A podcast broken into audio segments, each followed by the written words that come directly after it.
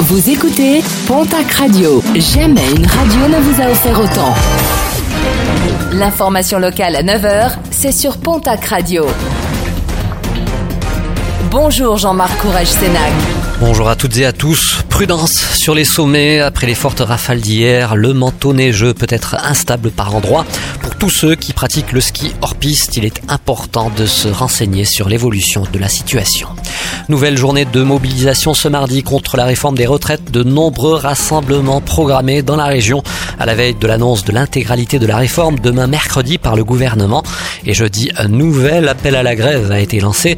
De nombreuses perturbations sont attendues dans les services publics mais aussi dans les transports en commun et en particulier à la SNCF vers la création d'un pôle de santé en début d'année prochaine à Saramon, dans le Gers. La commune doit faire face à un problème de désertification des professionnels de santé.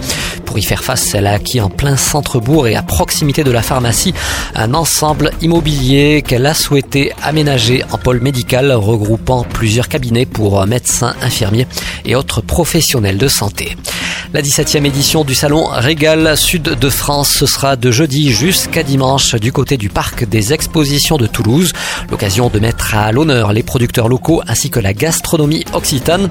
Et parmi les nombreux stands présents, 27 seront occupés par des producteurs gersois, 11 par des exposants aux Pyrénéens. Toutes les infos www.régal.larégion.fr. En sport, basket, Julien Carter, l'ailier américain de Roanne, a officiellement quitté le club après la bagarre qu'il avait opposée à plusieurs joueurs palois. Parmi ses victimes, l'intérieur de l'élan Bernet, Czech Mbodge, dont la mâchoire et la pommette avaient été fracturées. Annonce faite par le club de Roanne qui a confirmé avoir licencié le joueur.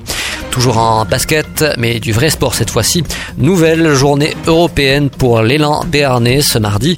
Les basketteurs affrontent ce soir au Palais des Sports de Pau l'équipe de l'AEK Athènes. Premier rebond programmé à 20h30 donc ce soir du côté du Palais des Sports de Pau.